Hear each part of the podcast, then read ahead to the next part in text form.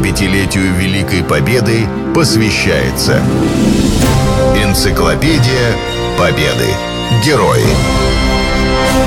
Программа создана при финансовой поддержке Федерального агентства по печати и массовым коммуникациям.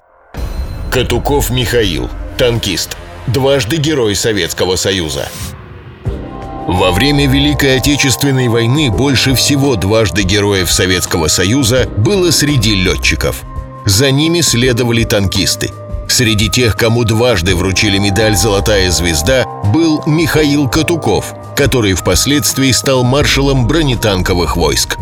В самом начале войны в битве под Москвой танковая бригада полковника Катукова нанесла серьезное поражение одному из лучших танкистов Гитлера – генералу Гудериану. Миша Катуков родился в 1900 году в селе Большое Уварово Московской губернии. В семье было семеро детей. Начальную сельскую школу мальчик окончил с отличием. Первое время работал у помещика на молочной ферме – Потом переехал к родственникам в Санкт-Петербург. Его устроили на работу посыльным на фабрику молочных продуктов. Там он дорос до приказчика. В этот период ничто не предвещало карьеры танкиста. В 1917 году Катуков принял активное участие в революции.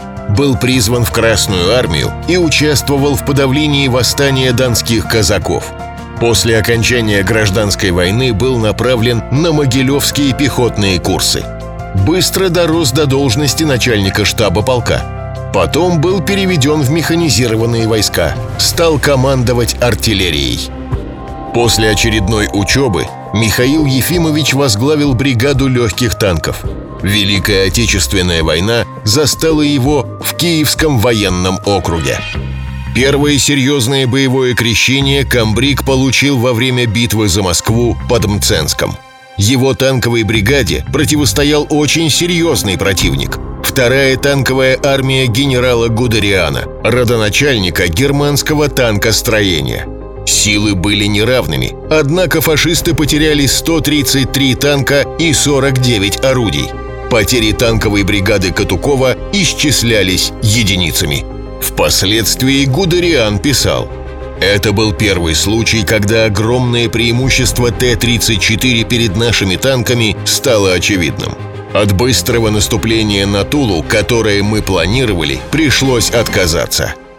К 43-му году Катуков уже командовал танковой армией. За плечами были бои под Воронежем, на Калининском фронте, операция «Марс».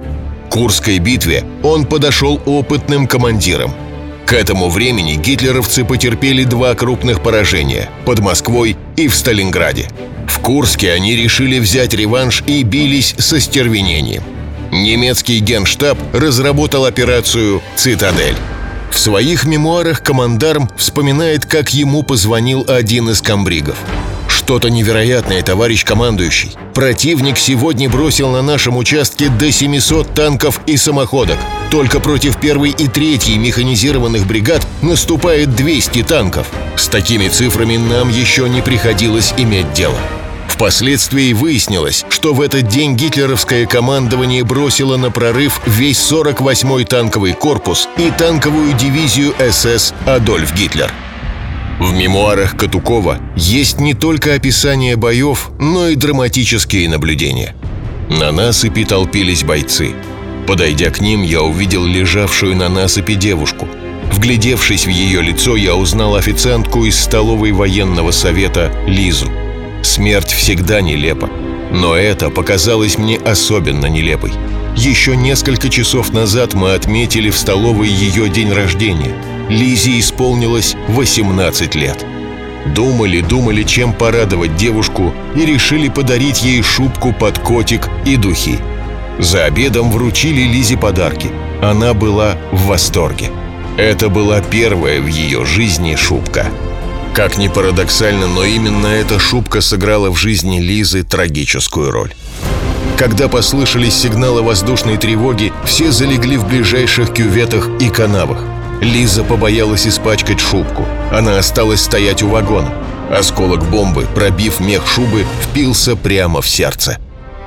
Звание Героя Советского Союза генерал-полковнику Катукову присвоили за умелое руководство танковой армией в ходе Львовско-Сандомирской операции. Вторую звезду героя вручили в апреле 45-го за умелое руководство боевыми действиями Восточно-Померанской операции. Войну Михаил Ефимович закончил в Берлине. 75-летию Великой Победы посвящается Энциклопедия Победы. Герои. Программа создана при финансовой поддержке Федерального агентства по печати и массовым коммуникациям.